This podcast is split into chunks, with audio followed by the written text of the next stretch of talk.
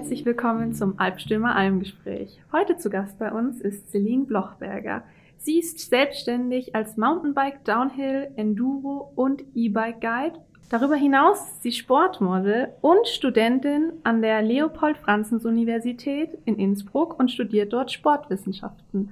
Hallo und herzlich willkommen. Hallo, schön, dass Sie da sind darf. Wir freuen uns, dass du da bist. Neben mir sitzt natürlich auch noch mein Co-Moderator Felix. Servus. Dann würde ich sagen, starten wir direkt mal mit der ersten Frage. Naja, jetzt hast du mehrere Tätigkeiten, die ich gerade aufgezählt habe. Fangen wir doch mal an mit der eigenen Selbstständigkeit. Was ist das Geschäftsfeld? Also, ich persönlich bezeichne mich als Guide und Coach. Das unterscheidet sich in dem Sinne, ich mache geführte Touren und zum Beispiel auch Techniktrainings. Ähm, Technik im Downhill-Bereich im Bikepark. Wir fangen da meistens im Flachen an mit den ganzen Basics wie Grundposition, Bremsen und Kurven. Und da geht's rauf eigentlich bis schon zum Nachwuchs vom Downhill-Verein. Die schnellen Kids, die sind zwischen ähm, 11 und 16 Jahre alt vom Downhill-Verein. Und ja, das, das nenne ich dann Coaching und die Touren, so klassisch, wie man es kennt, wenn man sich jetzt das vorstellt, von einem zu einem fahren. Das mache ich auch sehr gerne, aber es ist vermehrt Coaching, also wirklich Techniktraining und da, also auch im Enduro-Bereich, also ähm, ganz viele fahren ja jetzt mit die Downhiller genauso wie mit die Enduro-Bikes im Bikepark. Es gibt mittlerweile so ähm, krass gut gefederte Enduro-Bikes, dass man eigentlich fast keinen Downhiller mehr braucht. Und bei den E-Bikes ist es so, da mache ich ähm, hauptsächlich gemeinsam mit Shops zusammen ähm, quasi das zweite Verkäufergespräch beziehungsweise die Aufklärungsrunde. Das heißt, da gibt's Anfängerkurse, mache ich dann als die ganz normalen Erklärungen, wie bremst man richtig, wie kann ich aufs E-Bike schauen, was gibt's da für Tipps und Tricks, was mache ich mit dem Akku, kann der kaputt werden, was wie steige ich richtig auf, wie geht es los von dem Steilen und die Verkäufer haben im Shop beim Verkaufsgespräch zu wenig Zeit, zum alles detailliert erklären. Und teilweise sind auch ähm, sind die Gäste und, oder die Kunden, die fragen dann nicht direkt gleich nach, ja, wie funktioniert jetzt das? Weil es ja immer wieder so ein bisschen ein Schamgefühl, weil es kann ja jeder biken, aber eigentlich E-Biken ist jetzt doch wieder was anderes, aber es muss man ja auch können. Und dann es bietet sich der Kurs beim Kauf oder nach dem Kauf vom E-Bike sehr gut an mit mir. Und das freut mich jetzt umso mehr. Da habe ich jetzt einige Shops schon, die was mir immer wieder anrufen oder zum E-Bike dazu verkaufen als Gutschein. Ähm, das kann man sich jetzt so vorstellen, dass wenn man ein E-Bike kauft im Shop, dass es dann einen Gutschein dazu gibt mit Gutscheincode, den was man dann bei mir auf der Homepage, auf der Website einlösen kann beim Shop. Und ein Shop zum Beispiel jetzt in Mirming der Radspruchbuch, den habe ich angelegt und da können die Kunden dann mit dem Code sich bei mir anmelden. Die können mich auch anrufen, ich habe eine Businessnummer, bin da sehr, äh, ja, ist mir lieber, wenn ich kurz mal telefonieren kann und das alles erklären kann, weil man liest so viel, ah ja, eine Einführung und na, ich kann ja das alles, aber zum Nachfragen ist es dann doch feiner, wenn ich direkt mal mit der Person reden kann und dann kann ich mir es auch besser vorstellen und weiß dann auch mehr, was auf mich zukommt. Und bei denen Kursen ist es dann so, die sind dreimal im Jahr ausgeschrieben und ja, ich nehme da bis zu maximal zehn Leute, also je nachdem, was wir gerade für eine Verordnung haben. Maximal zehn mhm. Leute beim Anfänger, es reicht und bei den fortgeschrittenen Kursen maximal acht Leute. Mhm. Der Kurs dient dann sozusagen als Ersttesting für sein neues Bike für den Kunden, oder? Genau, mal alles erklären, weil Sattelstütze, okay, beim alten Bike war es da und jetzt ist es wieder anders und es gibt so viele verschiedene Firmen und das Prinzip ist immer dasselbe. Ja, okay. Aber es braucht halt einfach Zeit und bis man sich an das neue Gerät dann gewöhnt, da muss man sich ein bisschen länger und mehr damit beschäftigen. Und dass man da alles unter Anführungszeichen jetzt richtig macht, für das gibt's dann mich. Oder es sind auch so Kleinigkeiten, gell? weil beim Forststraße, die was ein bisschen steiler ist, beim Runterfahren, kurze Pause machen zum Stehenbleiben. ähm, die Leute bleiben automatisch auf die Bremsen. E-Bike ist schwerer wie ein normales Mountainbike. Mittlerweile sind wir bei die 20 Kilogramm. Normales Mountainbike um die 10, 12 Kilogramm. Und die Leute, die bleiben auf die Bremsen. Und die Bremsscheiben, die werden recht heiß. Und wenn die Leute dann auch bei der Pause die Bremsen gerückt halten, dann werden die heißen Bremsklötze mit Kombination mit der Bremsscheibe so heiß, dass sie dann verbiegen und dann mhm. gibt es einen Achter und dann macht es komische Geräusche und dann muss man es wieder tauschen und dann denkt man sich, wow, jetzt habe ich so viel Geld für E-Bike bezahlt und jetzt hat es schon wieder was und es quietscht und jetzt muss ich wieder zum Shop und da gibt es einfach so kleine Tipps und Tricks von mir dann eben zum richtigen Bremsen und Bremsen offen lassen, dass sie wieder kühlen können und einfach, dass solche Sachen nicht passieren. Mhm. Macht ja dann auch für den, für den Kunden oder den, den Biker mehr Spaß, wenn man nicht direkt wieder zur Reparatur fahren muss, sondern direkt weitermachen kann und das einmal korrekt beigebracht bekommen hat, statt da die ganze Zeit dann, ich sage jetzt mal, Fehler zu machen oder halt Dinge so zu machen, dass man sein Bike kaputt macht, wäre ja schade, gerade weil es so viel kostet. Ja. Ja. ähm, jetzt hast du vorher die Jugendlichen als deine, deine Zielgruppe sozusagen ein bisschen mit eingebracht. Ist das deine Hauptzielgruppe an Kunden oder ist das wirklich gemischt mit Erwachsenen und Jugendlichen? Wie schaut's da so bei dir aus? Das ist wirklich sehr gemischt. Also ab Jugendliche älter aufwärts bis hin zu die Senioren. Also es gibt auch Seniorenclubs, da wo ich dann einmal pro Jahr bin und mit ihnen fahren gehen darf und das alles nochmal wiederholen. Und ähm, mit den Kids, da habe ich nur ähm, jetzt momentan noch die Kids vom Downhill-Verein. Das ist der MTB und Downhill-Verein Tirol. Und das Rennteam heißt Downhill Team Tirol. Und da sind momentan sechs Jugendliche, was recht schnell sein, sehr, sehr schnell.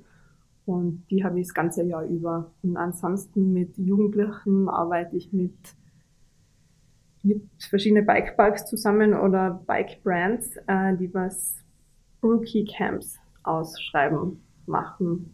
Zum Beispiel gibt es da ein FIS, das Propane Rookie Camp. Da bin ich mit dabei als Guide eine ganze Woche lang, wo die Jugendlichen mal reinschnuppern können, okay, was ist das jetzt überhaupt? Ist das, das nur Radlfahren oder gehört da mehr dazu? Und da können Sie reinschnuppern, richtiges Radfahrtraining, also nicht nur Jumpline, den ganzen Tag ballern. Dann gehört dazu Ernährung, das mhm. Thema, Mentalcoaching, dann Yoga-Session als Regeneration. Was haben wir noch dabei? Es war immer, bis jetzt war immer ein Rennen dabei. Das war jetzt Covid-bedingt, ist es leider ausgefallen.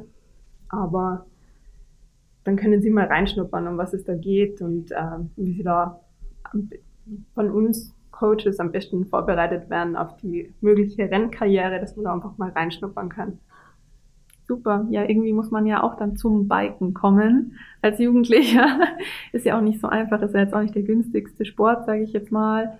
Und irgendwie muss man da ja auch reinfinden und auch die Balance finden, gerade mit dem Yoga, das du angesprochen hast man hat ja dann doch viel Druck und es passiert ja viel, gerade da dann den, den, die Balance zu finden, ist ja auch nicht einfach, vor allem als Jugendlicher. Da ist das Coaching bestimmt gerade an der richtigen Stelle. ähm, jetzt hast du so von dir geredet und von den ganzen äh, Brands, mit denen du arbeitest und Teams, aber du bist in dem Bereich wirklich nur selbstständig oder hast du irgendwie Leute mit dabei, die dir helfen, die dich unterstützen oder bezieht sich das dann wirklich auf die Brands und Vereine, mit denen du kooperierst? Ähm, Unterstützung, ich mache alles alleine, ja, auf eigene Faust. Ähm, die USI-Uni-Kurse, die sind, da bin ich als Freelancer, aber ist mehr oder weniger auch dann selbstständig. Also ja, also USI-Kurse, die werden dann, wird die Anmeldung alles erledigt und ich bin dann da bei dem Termin, was ich ausgemacht habe, das sehr angenehm, muss ich sagen, wenn alles organisiert wird. Und es freut mich immer wieder, weil es sind dann vom Raum Innsbruck die ganzen Studenten, die was dann bei den Kurse dabei sein und das macht dann auch recht viel Spaß, weil man kennt sich ja irgendwie noch in der Bubble Innsbruck und beim Kurs dann lernt man sich ein bisschen besser kennen und es ist dann mega schön, wenn man dann noch mehr Leute kennt und das freut mich immer dann umso mehr. super, das klingt super schön. Ähm, andere Frage, die ich jetzt habe, wie bist du überhaupt dazu gekommen? Das haben wir jetzt noch gar nicht erwähnt. Also jetzt haben wir so viel auch über Jugendliche geredet und darüber, dass man ja starten muss, in den äh, überhaupt irgendwie starten muss. Aber wie bist du denn überhaupt dazu gekommen? Zufällig durch einen Urlaub.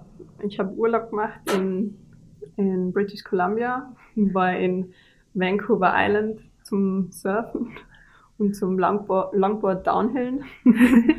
und dann hat jeder gesagt, na, unbedingt nach Whistler, du musst Fahrradfahren probieren und das Downhillen, Mountainbike Downhill, so lässig.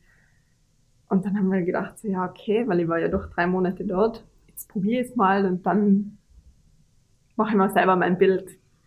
Bin ich dahin gefahren mit meinem Van, haben mir das angeschaut, haben wir eh schon gedacht, das war ultra teuer, aber egal, Urlaub, probieren wir jetzt. Das war dann ein, ein Frauenkurs, habe ich mich angemeldet am Abend gerade für drei Stunden und wir dachte, ja, okay, drei Stunden, passt. Und die war, also unser Guide war so nett. Und es war alles so cool und so toll erklärt und ich bin da rauf und es war wirklich Liebe auf den ersten Tritt und das war einfach, das war so cool, ich wollte gar nicht mehr aufhören, aber ich habe keine Kraft mehr gehabt und das war einfach so, ich wollte mehr. Und habe gedacht, das ist genau meins. Schlussendlich war ich dann nur mehr in Whistler im Bikepark. habe das ganze Geld ausgegeben zum Radlfahren. Und beim Heimfliegen habe ich mir dann gedacht, so, hm, die Sportart kann ich ja bei mir daheim, also in Tirol, auch ausführen. Ja. Und zum Surfen muss man ja immer irgendwo hinreisen. Das ist recht aufwendig und geht dann auch nicht immer. Ja, und dann war ich daheim habe ich so überlegt, wie kann ich das jetzt bei meinen Eltern am besten argumentieren, dass ich jetzt ein Fahrrad kaufen will, das jetzt nur zum Bergabfahren geeignet ist, was irrsinnig viel Geld kostet. Wie mache ich das da? So, dann bin ich zu uns in den Bikepark, den Bikepark Safas Ladis. Dann habe ich da angefragt, ob sie Mitarbeiter suchen. Ich würde gern als Shaper und als Guide arbeiten. Ja, na, brauchen sie immer super und toll und Ausbildung und gibt's da und da. Dann habe ich direkt für die Ausbildung angemeldet. Habe das bei meinem Papa argumentiert, dass ich jetzt äh, Mountainbike Guide und Coach werden will, äh, spezifisch für Downhill. und ähm, habe so eigentlich dann eineinhalb Jahre auf meinen ersten Downhiller gespart und direkt mit der Ausbildung angefangen. Ausbildung war dann in Leogang mit 30 Männern, ich als einzige Frau.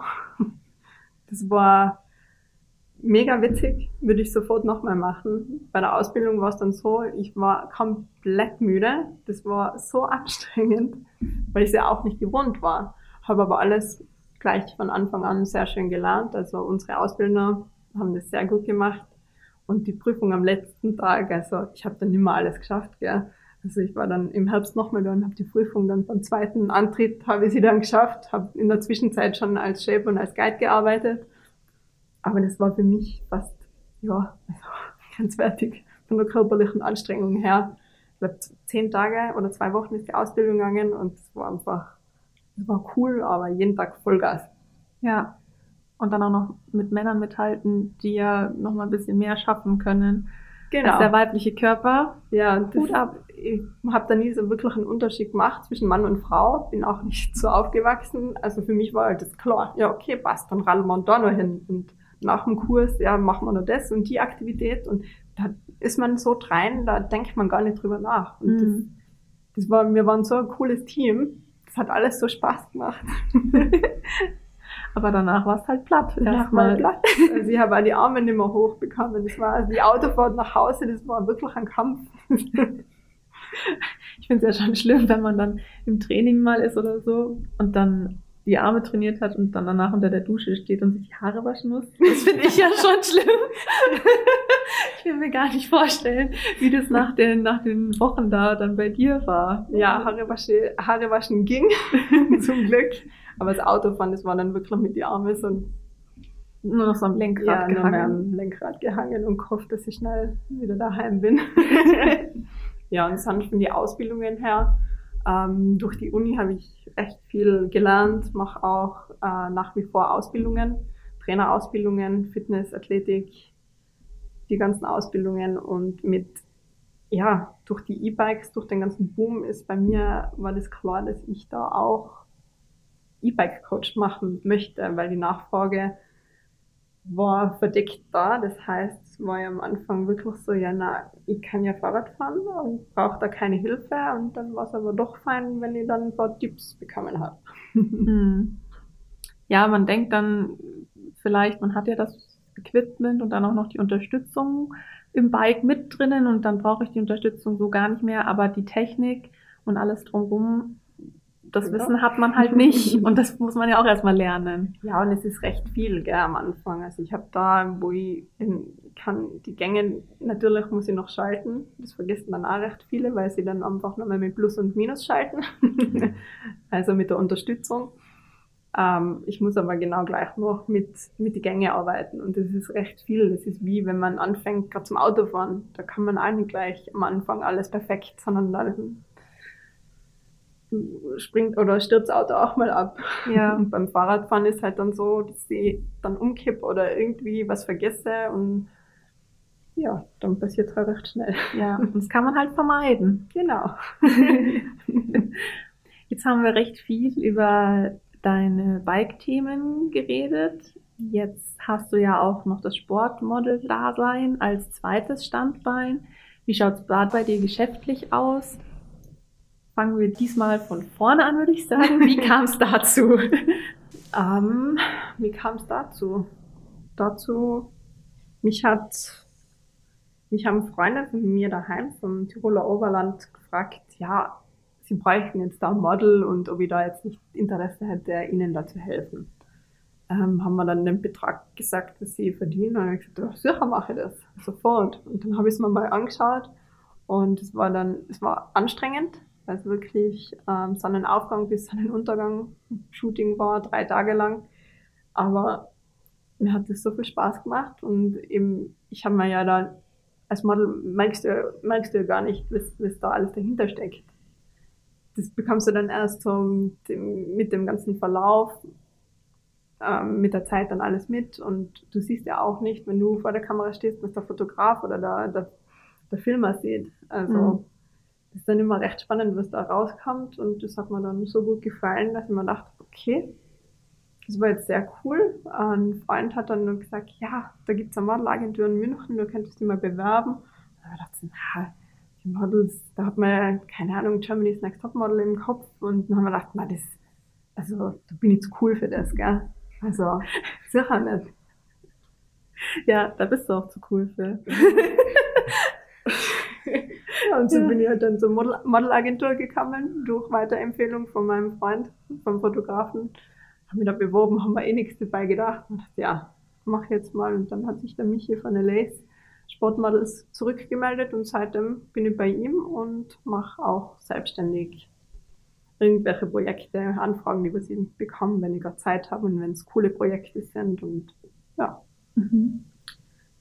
Wie schaut es da aus an Regelmäßigkeit? Also wie oft kannst du das überhaupt durchsetzen, weil du ja dann doch ähm, den, die Guide-Geschichte primär machst? Wie oft kommst du dann zum Modeln im Jahr, sage ich jetzt halt mal? Ja, das sind dann circa 15 Modeltermine. Das sind dann eher größere Geschichten. Ähm, und die kommen aber recht spontan rein. Also es ist jetzt nicht, dass ich sage, okay, alle zwei Wochen habe ich da was Cooles, sondern das ist sehr spontan, so ja, in zwei Wochen wären wir jetzt in Bulgarien, ähm, hätte es nicht Zeit, so und so schaut's aus. Okay, dann musst du die Woche blocken und schlussendlich arbeitest dann zwei Tage. Und ja, äh, mit die Guidings, ich weiß ja meine Termine und dann kann ich sagen, okay, nein, da geht's gar nicht, weil die Leute, die erwarten sich mich als Guide und keine andere Person, das kann man, ich kann mir nicht ersetzen. Und bei den Shootings, das weiß ich dann, also, ja. Mhm. Wie lang machst du das jetzt schon? Ähm, Mountainbike Guiden Coachen seit 2016 und das mit Modelgeschichten das hat auch in der Zeit angefangen. Ja. Okay, also hat alles so um die gleiche Zeit rum gestartet. Das Studium dann als drittes Element auch oder war das früher oder später ähm, ja, Studium hat auch in der Zeit gestartet und dann lernt man wieder flexibel zu sein. Ähm, fürs Studium habe ich sehr lange trainiert für die Aufnahmeprüfung, habe es auch nicht beim ersten Mal geschafft, die Sportaufnahmeprüfung. Und ja, äh, von dem her waren die Modeljobs und die Guiding-Jobs dann recht passend, weil die immer so flexibel und spontan waren. Also habe ich es mal immer irgendwie zusammengewürfelt und immer ist sich irgendwie alles ausgegangen. Also es hat sich schon teilweise überschnitten, aber ich habe es dann irgendwie geregelt, dass sich dann alles ausgegangen ist. Dann war zwar immer alles auf einmal, so wie immer. Das sind dann drei Wochen durchgehend keinen Tag frei. Aber nach den drei Wochen habe ich mir dann wieder drei Tage freigenommen und habe mal nur geschlafen und wieder Energie getankt und war selber wieder trainieren und für mich Radl fahren und Okay, also ein gut gemischtes Programm, das sich gleichzeitig so zusammenschmeißt, sage ich jetzt mal. Und aber auch viel Koordination zwischen den äh, drei Standsäulen, die du hast, sind mit dabei dann. Ja, also ich muss sehr brav meinen Kalender updaten und den immer im Auge behalten. Das ist eigentlich mehr so das Thema. Aber es bislang funktioniert alles noch und bin zufrieden damit. Wie bist du denn bisher die Vermarktung deiner Dienstleistungen einmal als Mountainbike Guide und dann als Sportmodel angegangen? Beim Mountainbike Guiden wirklich durch Mundpropaganda, ähm, durch viele Shops. Und das hat sich sehr schnell herumgesprochen, weil es gibt weibliche Trainerinnen, Guides, Coaches, gibt es nicht so viele. Und gerade Frauen wollen, fühlen sich wohler, wenn sie einen weiblichen Coach, Guide haben. Und so hat sich das dann recht schnell herumgesprochen und ich habe einfach Kurse gemacht. Also, auch wenn sich nur zwei Leute angemeldet haben, das hat stattgefunden. Und sowas spricht sich dann auch herum. Also, das war sehr von Vorteil und die hat es dann der Schwester weitererzählt und die Schwester sagt es dann wieder der Schwägerin weiter und ähm, das war dann auch, auch total nett, weil ich habe dann so Muttertags-Special-Kurse gemacht und dann sind die, die Mamas, was bei mir mitgemacht haben, waren teilweise technisch schöner auf dem Fahrrad wie die Männer. Dann haben mich die Männer heimlich gebucht. Kann man sich jetzt so vorstellen, dass, dass sich die Männer dann gedacht haben, so, okay, na, so einen offiziellen Kurs mache ich jetzt nicht. Aber so heimlich, könnt ihr mal nachfragen. Dann war es halt wirklich total nett, da habe ich Anrufe bekommen, so, ja, ähm, ob ich das nicht mal zeigen könnte. Und ich so, ja, ich habe da und da wieder einen Kurs. Na, das geht ja eine Stunde an, das, der erlernt schnell. Okay, ich habe dann sofort Bescheid gewusst. dann habe ich heimlich die Männer dann trainiert und ähm, ja, in so Privatstunden dann. Privatstunden mhm. im Wald getroffen, also Ach was. ja, die Technik und die Feinheiten alles erklärt und doch nur ein bisschen was Mechanisches. Und ja, das hat sich dann auch herumgesprochen, weil es ja total witzig ist. und von den Shops her, äh, die Verkäufer sind ja und generell die, die Shopbesitzer sind ja froh, wenn sie wen haben zum, zum Weiterleiten, zum Empfehlen. Und ich bin froh, wenn ich Kunden bekomme. Mhm. Und so ergibt sich halt das dann, gell? weil dann ist dann ein Hotelbesitzer dabei, der braucht dann äh, einen Guide für die Hotelgäste. Und das ist halt dann, das Netzwerk baut sich schnell auf und ist mega cool. Dann so die perfekte Symbiose unter allen Beteiligten eigentlich. Mhm. Das klingt super gut. Also über Social Media, ich habe es probiert. Das ist aber, kommt schon an, aber na, Mundpropaganda bringt dann mehr. Das ist anders wie beim Model-Business. Da kommt sehr auf Social Media Präsenz drauf an. Ähm, das finde ich ein bisschen schade, weil ich hätte ein cooles Portfolio, das würde ich gerne die Kunden schicken würde. Aber weil es einfacher und schneller geht, schauen die Kunden auf Social Media. Also primär Instagram und da wird dann ja alles genauer unter die Lupe genommen und deswegen muss ich da schauen, dass ich da auch regelmäßiger meine, meine, meinen Content poste, was für mich persönlich sehr mühsam ist, weil ich nicht so gerne Zeit darauf verbringe. Es hat ursprünglich angefangen mit meinem Reisetagebuch ähm, habe da Fotos hochgeladen, habe das total cool gefunden, dass ich das mit meiner Familie und Freunden teilen kann. Ist dann recht schnell in die Höhe geschossen. Habe ich dann auch genutzt als Werbung, Vermarktung. Hat gut funktioniert und jetzt mittlerweile, ja, ich muss mich drum kümmern, dass ich von den Shootings ein paar Fotos bekomme oder von meinen Freunden Fotografen, die fragen mich dann auch immer wieder, ja, ähm, ich bräuchte jetzt wieder was für mein, für mein Portfolio, vielleicht können wir uns da zusammenschließen und gemeinsam was machen. Das machen wir dann gemeinsam und genau, also so mit Videos, das ergibt sich dann auch von den Kurse und wenn ich mal wieder die Muße habe, dann bin ich da wieder aktiv, aber ich habe jetzt da zum Beispiel keinen fixen Plan dahinter. Das heißt, die ähm, Sportmodelagentur übernimmt gar nicht den Großteil deiner Vermarktung, sondern du wirst trotzdem über Social Media hauptsächlich gefunden. Ja, das läuft einfacher über Social Media. Das ist ja sehr wie ein Bewerbungsgespräch. Das googelt man, gibt man den Namen ein und dann schaut man mal, was da so rauskommt. Und ähm, Instagram poppt recht schnell auf. Und deswegen ist ja, ich verstehe es auch gern. Es ist einfacher, zeitsparender. Man schaut danach und dann bekommt man sein eigenes Bild von der Person. Ich habe es mal vorher ausgecheckt, so kurz dein Instagram. Du hast ja eine recht große Reichweite und ähm, ich habe ja auch die ganzen Bilder gesehen von dir, die auch alle wunderschön sind. Und ich habe dann auch gesehen, dass dein Portfolio, das auf deiner Webseite ist, sich so ein bisschen gleicht mit deinem Instagram. Heißt, du hast dann auch so versucht, so ein bisschen dieses Portfolio auf dein Instagram mit rüberzuziehen, oder? Genau, also schon, dass ich eine Linie habe und dass ich das, ja, dass, dass ich einen roten Faden habe. Da schaue ich schon drauf, hm, legt da sehr viel Wert drauf, dass das mhm. zusammenpasst. Wie ist das jetzt aktuell bei dir? Ähm, wie siehst du die Entwicklung der Sportbranche aus deiner Sicht? Jetzt mal ganz konkret in Betracht auf Corona auch. Hatte das Auswirkungen auf dich und auf deine Branche? Wir haben ja auch einen extremen E-Bike-Boom gesehen durch Corona, dass sich die Leute dadurch, dass sie eben nicht mehr raus oder zumindest weit, äh, weit weggehen konnten, sich eben in der Heimat, in den Bergen mit Biken dann vergnügt haben. Und ähm, da dann eben eine extrem hohe Nachfrage war nach Mountainbikes, hast du die Nachfrage auch gespürt bei dir in den Kursen? Anfangs war es nicht möglich. Hm.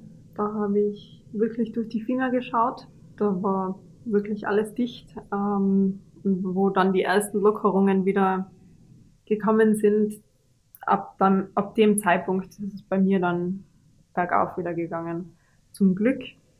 Und sonst mit der E-Bike-Boom, da wird noch einige Zeit anhalten. Und ja, also es kommen ja dann auch mehr Guides nach und mehr Coaches, aber die, die was schon einen Namen gemacht haben, die empfiehlt man schneller weiter, beziehungsweise die hat man eher im Gedächtnis. Also denke ich jetzt schon, dass ich da die nächsten paar Jahre noch sehr gute Jobs haben werde. Mhm. Vor allem, es macht mir auch irrsinnig viel Spaß. und sonst der generelle, die generelle Sportentwicklung, ich finde es super weil die Leute einfach mehr Wert wieder auf Sport gelegt haben. Sonst war es immer das Reisen und dann hat man halt 5000 Euro, 5000 Euro für, für einen Urlaub ähm, gespendet und jetzt kauft man sich um 5000 Euro plus minus ein E-Bike oder ein anderes Sportgerät und schaut halt mehr auf die Gesundheit. Also ich finde Sport und Gesundheitsentwicklung, das hat sich jetzt ins Positive gedreht und hoffe, dass das, dass das alles noch ein bisschen länger anhalten wird. Um nochmal genauer drauf einzugehen, auf die Frage, hattest du, nachdem du dieses Problem hattest, dass eben nichts mehr, nichts mehr genehmigt wurde und dass man gar nicht mehr Kurse machen durfte und halt keiner mehr gebucht hat, hattest du danach dann direkt nochmal so einen Boom auch verspürt? Ähm, na, es war anders. Also ich habe dann von ich habe sonst Touristen gehabt, hauptsächlich. Und durch Corona hat sich so entwickelt, dass ich mehr einheimische Gäste bekommen habe, was mich irrsinnig freut. Und habe mein Augenmerk dann mehr auf die Einheimischen gelegt. Und das hat sich dann auch weitergesprochen und ja, ähm, am Anfang waren meine Kurse recht klein. Das hat sich finanziell überhaupt nicht rentiert, aber die Leute, die waren motiviert und ich habe angefangen mit Familie. Das waren dann ja heimliche Kurse, unter Anführungszeichen wieder Ähm, das war für die Familie und ich habe es einfach probiert und denen hat es voll gefallen und habe dann mein Feedback dann abgeholt und dann waren sie recht begeistert und ah ja, das habe ich gar nicht gewusst, dass du sowas machst und das ist ja gar nicht so brutal. Ähm, das haben sie dann auch weiter erzählt im Dorf und vom Dorf geht's dann in die Stadt und so schließt sich dann der Kreis wieder. Mhm. Da wären wir wieder bei der Mund-zu-Mund-Propaganda. Genau. so mit den Model-Jobs war es dann, die waren komplett gestrichen und dann gefühlt wollten sie alles gleichzeitig nachholen. Ja, klar. Ab dem Moment, ab dem man darf, dann jetzt aber. Jetzt sofort und am besten äh, fürs nächste Jahr auch gleich reservieren. Das war dann in dem, ja, das war für mich fein, weil ich dann echt gute Preise oder die Preise verlangen habe können, die was dann alles wieder ausgeglichen haben.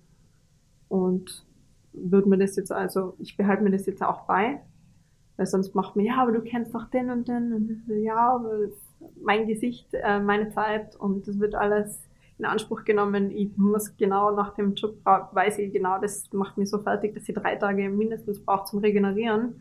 Also es ist dann nicht nur ein Eintagesjob, sondern es geht dann auch wieder fünf Tage. Und sowas darf man dann auch nicht vergessen. Mhm. Ja, klar, da muss man sich dann auch immer wieder behaupten, selber als Model nochmal. Das hört man ja öfter. Ja, also, man, die Fotos schauen immer cool aus, gell? Mhm. Das ist mega lässig. Aber dass da Arbeit dahinter steckt, dass ich da teilweise um halb, halb vier Uhr morgens aufgestanden bin und dann ist man um halb fünf bis fünf, halb sechs in der Maske, wird man da schön hergerichtet, dann äh, fängt das Shooting an mit, der, mit dem ersten Sonnenstrahl und dann steht man da und post und dann wieder rauf, entweder mit dem Radl runterfahren, je nach Sportart, aber Radl runterfahren, die 10 Meter und wieder raufschieben und das 20 Mal. Und so ein Tag geht dann, kann bis zu 15 Stunden gehen, mhm. gell? Und so Shooting-Tage können auch mal drei Tage hintereinander sein. Das heißt, es sind dann recht anstrengende Tage mit wenig Schlaf. Ähm, teilweise vergisst man dann auch zum Essen ähm, und will das dann am Abend nachholen und dann schläft man aber eigentlich schon beim Abendessen am Tisch ein. Ja, und danach entweder mein Immunsystem ist am Anfang immer recht schwach. also nach dem ersten Sunrise-Sunset-Shooting, nach denen zwei, drei Tagen bin ich dann verkühlt und dann fällt man da mal für eine Woche aus. Und mhm. ja, das, das kann man nicht immer mit einplanen, mit einkalkulieren, aber man sollte halt einfach im Hinterkopf behalten, dass da ein bisschen mehr dazu gehört. Und das ist so Shooting ist nicht Spaß. Ich fahre da nicht zum Spaß hoch und kann da tun und lassen, was ich will, sondern ich mache das, was der Kunde von mir verlangt. Ich mache das, was Klar. der Fotograf mir sagt. Und wenn der Fotograf sagt, du schieb das Radl jetzt noch fünfmal hoch, dann mache ich das auch. Und solche Sachen sind anstrengend dann auf Dauer. Das ist körperlich äh, Herausforderung. Klar, auf jeden Fall.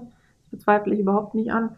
Weil du musst, also, wie du ja gesagt hast, du fokussierst dich jetzt nicht nur aufs Radlfahren oder nur auf ich sage jetzt mal, wenn es jetzt nicht Sportmodeln wäre, nicht nur auf dastehen und schön aussehen, sondern auf beides gleichzeitig, musst es kombinieren und hast dann auch noch alle Umwelteinflüsse drumherum, ist natürlich nicht so easy oder raubt Kräfte, sagen wir mal so. Ja, aber macht Spaß. das ist natürlich das Wichtigste. Jetzt ist beim Modeln dein Gesicht die Ressource. Beim Mountainbiken haben wir andere Ressourcen und äh, ja, Bestandteil, würde ich jetzt mal, von einem Bike. Hast du während, äh, während Corona oder der letzten Jahre von der Ressourcenknappheit was mitbekommen? Irgendwie Lieferengpässe von Teilen, die kaputt gegangen sind oder anderen Dingen? Ja, also ähm, ist ja alles teurer geworden und das zu Recht. Ähm, es gibt nicht mehr so viele, zum Beispiel bei der Schaltung Teile, dann äh, Bremsbeläge gibt es auch nicht mehr so viele oder so viele, dass man sie günstiger verkaufen kann. Also Knappheit, momentan Lieferzeit von einem kompletten Bike kann bis zu zwei Jahre dauern. Äh, ist unvorstellbar, aber ist mittlerweile schon normal. Das ist so, ah, wann bekommst du dein Bike? 2024. Ah, cool. Ähm, ich persönlich habe zum Glück schon vorgesorgt. Also die Fahrräder gehen wir noch nicht aus, aber es wird halt auch ja, man sieht preislich, gell, äh, für einen Schlauch dann teilweise, das war das teuerste, für einen Schlauch, Ersatzschlauch 19,90 Euro. Kostet normalerweise ab 3 Euro aufwärts. Und das kann man sich dann schon vorstellen, dass da die Ressourcen knapp sind. Ja, es ist kein billiger Sport und wird immer teurer leider. Also die Inflation merken wir ja jetzt an, an allen Ecken und Enden. Ja, ist ja nicht nur beim Radlfahren so, sondern auch bei anderen Sportarten. ja, nicht nur bei den Sportarten. Also es wird ja alles aktuell teurer. Mhm. Was hältst du denn ganz allgemein von den großen Events der Sportbranche? Die sind ultra wichtig. Ähm, generell zum Testen, äh, wie gesagt, E-Bike kostet gleich viel wie ein Auto, sagen wir mal. Und da wäre es sinnvoll, wenn ich die testen kann. Es gibt wie verschiedene Autos, gibt auch verschiedene Fahrräder. Und bei den großen E-Bike-Festivals oder generell Bike-Festivals, da kann ich mich mal durchprobieren. Da kann ich mal schauen, was gibt's denn alles? Und dann kann ich mal ein Bild davon machen, wieso ist denn das, warum zahle ich so viel Geld für das? Dann kann man auch direkt mit dem Hersteller reden und äh, lernt andere Leute kennen. Es werden Touren angeboten, wo man äh, mitfahren kann. Das mache ich zum Beispiel auch und erkläre dann, was das Fahrrad jetzt kann und warum das neuere Modell jetzt mehr kostet wie das alte Modell und was da jetzt der Unterschied ist. Und da kann der Kunde dann nicht nur zu seinem gewohnten Bike-Shop gehen, der was immer die drei gleichen Fahrradfirmen hat, sondern sich einfach mal ein großes Bild verschaffen. Und ich mag es ganz gern, weil in der Bike-Branche jeder kennt jeden und ich finde es immer schön, wenn ich dann wieder alle Gesichter treffe. Man trifft sich zum Abendessen, geht gemeinsam eine Runde biken und ja, also sozial und natürlich auch wirtschaftlich sehr von Vorteil. Wenn wir da gerade beim Thema sind, bist du mehr im Lager 27,5 oder 29 Zoll als Gravity-fokussierte Bikerin? 29. Also wenn ich mich wirklich entscheiden muss, dann 29 ist schneller, ist stabiler und 27,5 ist verspielter. Macht auch Spaß, kann auch schnell sein, natürlich. Aber wenn man es jetzt auf den Wettkampf bezieht und nur Zeitmessung macht, dann 29. Dann eine ganz andere Frage mal an der Stelle. Ähm, du hast jetzt viel über die Mundpropaganda eben auch geredet. Was ist deiner Meinung nach am wichtigsten für die Kommunikation nach außen? Für dich sowohl im Bike-Business als auch in der Sportmodel-Branche? Mm, dass die Kunden von mir erklären können, warum sie ähm, so begeistert waren von dem Kurs, dass sie das mitnehmen können, dass sie sagen können, ah ja, Grundposition, Bremsen und Hofentechnik. Weil wenn sie nur sagen, ja, der Kurs war cool, dann ja, würde ich den jetzt nicht buchen. Aber wenn sie das ein bisschen erklären können und warum ich das mache und ähm, wenn sie dann nur sagen können, wow, ja, jetzt da habe ich mir sicher wieder einen, einen, einen Service oder einen, einen Werkstattbesuch erspart und sehr viel Zeit gespart, sowas freut mich dann und bringt sich meiner Meinung nach am meisten. Und genauso ist es beim Model Business. Wenn der Kunde, Kunde happy ist, wenn der Fotograf happy ist, wenn man sich da gut anstellt und ja, seinen Job gut macht, dann wird man weiterempfohlen. Und da lege ich sehr viel Wert drauf. Also, wie gesagt, mir macht es auch Spaß. Natürlich bin ich auch mal hangry. Aber ich habe daraus gelernt und ich lerne mit jedem Shooting dazu. Ich habe jetzt immer Snacks dabei und ja, weiß mir zu helfen, habe immer was zum Naschen mit. Und schau, dass ich nicht mehr hangry werde. Das Weiterempfehlen beim Model-Business und auch diese, der glückliche Kunde, der seiner Familie oder seinen Freunden davon erzählt, ist ja dann vielleicht sogar wieder der Startpunkt für die nächste Customer Journey. Könnte man das so sagen? Also, dass, das, dass diese Weiterempfehlung oder das positive Feedback von anderen an Dritte, dass das der Startpunkt ist ja, das kann man so sagen. Und auch die Kunden, die was bei mir schon waren, für die gibt's ja dann einen, einen Vertiefungskurs. also die kann man ja auch wieder. Das ist ja sehr schön und das muss, soll man wieder auffrischen, jährlich mindestens. Mhm. Und es macht ja auch Spaß und die lernen ja untereinander, lernen sich die auch besser und anders kennen und lernen noch andere Leute dazu. kennen und die schließen sich dann wieder zusammen, es bilden sich Gruppen und ist dann schön, wenn auf lange Sicht gesehen, wenn die dann wieder erzählen oder neue Leute kennenlernen, ja, woher kennt, kennt ihr euch dann? Und dann können sie sagen, ja, ich habe da mal bei der Celine einen Kurs gemacht und da haben wir uns kennengelernt und sowas. Mhm. Schätzen denn deine Kunden ihre Könnenstufe korrekt ein? Kannst du da dazu was sagen? ja, da gibt's große Unterschiede zwischen männlich und weiblich. also die Frauen, die Mädels, was ich habe, die sagen, na, also eher so Stufe drunter und die Männer sind sowieso alle Pros. Aber mittlerweile ähm, habe ich mit mir, ich, ich kann die Menschen schon sehr gut einsortieren in die Könnenstufe. Das ist durch die jahrelange Erfahrung, das sieht man dann, wie die Person dann das Fahrrad angreift und genau, wenn sie aufsteigen aufs Fahrrad und einfach so Kleinigkeiten will, dann weiß, okay, da fehlt noch ein bisschen was zum Pro, aber passt. Und Frauen sind generell, die ordnen sich immer ein bisschen drunter ein. Also ich habe erst einmal eine Frau dabei gehabt, die gesagt hat, so, na, also sie kann da mithalten und das überhaupt kein Thema und die ist halt dann leider Gottes öfters hingefallen beim Bergabfahren. Aber sonst primär die Männer, die es einfach sich gerne überschätzen und besser und doller sein. Und Frauen, die ja, sind da recht bescheiden und zurückhaltend. Spannend, dass es da so eine Tendenz gibt. Aber ich muss jetzt ehrlich sagen, ich habe es nicht anders erwartet. die Klischees, die bleiben bestehen. Es gibt immer wieder Ausreißer natürlich, aber im Großen und Ganzen kann man es wirklich sagen. Na, schon, schon, schon interessant, dass sich das äh, tatsächlich so, so darstellt, dass die Männer sich zu hoch einschätzen. Ich hätte gedacht, wenn es dann wirklich an, an den, an den, ja, an den Freeride-Bereich geht, dass dann da doch eher versucht, doch äh, realistischer dran zu gehen und, und sich nicht so als Pro einschätzt, einfach auch um Stürze zu vermeiden in der Gruppe.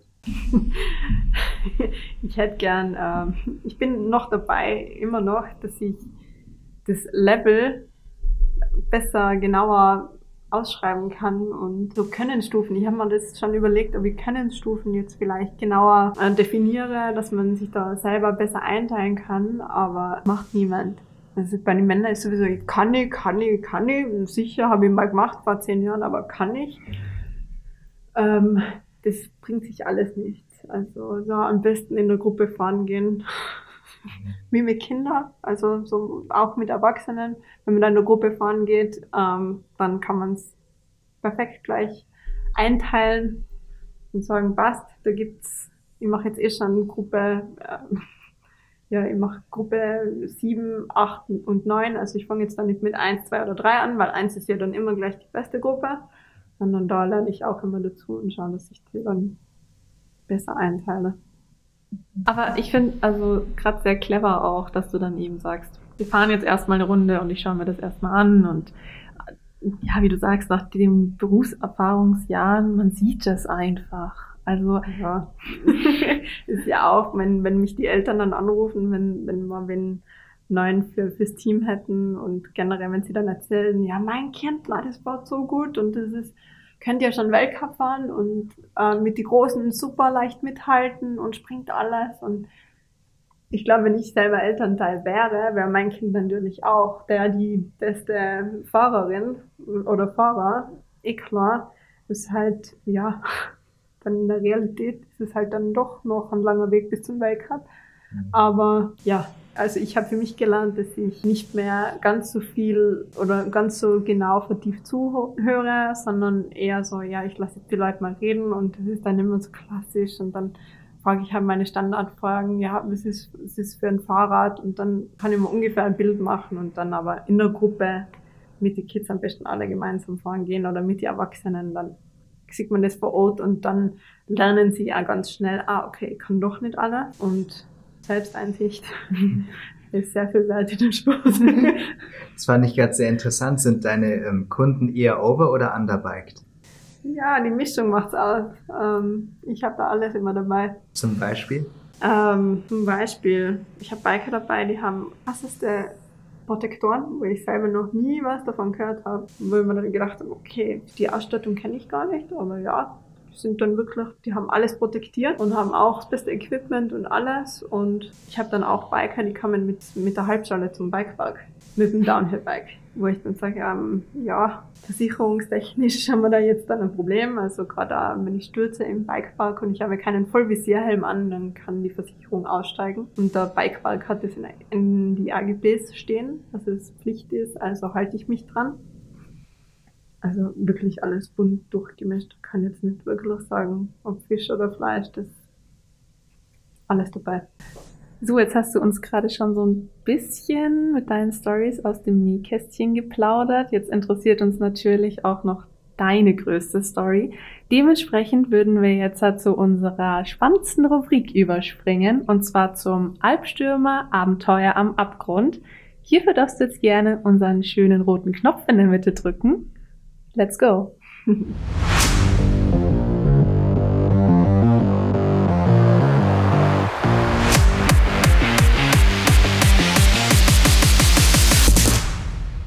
Ähm, eine spannende Geschichte aus meiner zweiten Guide-Saison.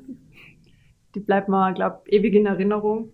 Und zwar war ich da im Bikepark Safaris with Ladies als Guide und da war ein kleiner Schweizer Junge, der hat sich das Jahr davor schon, wollte er unbedingt einen Downhill-Einsteigerkurs machen, so einen Schnupperkurs.